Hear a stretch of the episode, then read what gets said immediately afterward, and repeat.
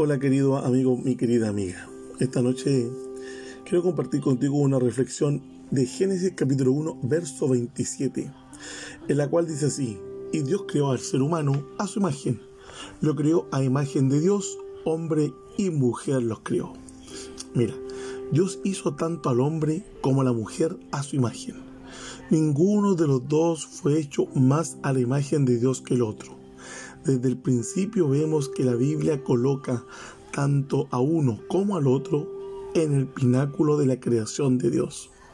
Por lo tanto, ninguno de los sexos es exaltado ni despreciado.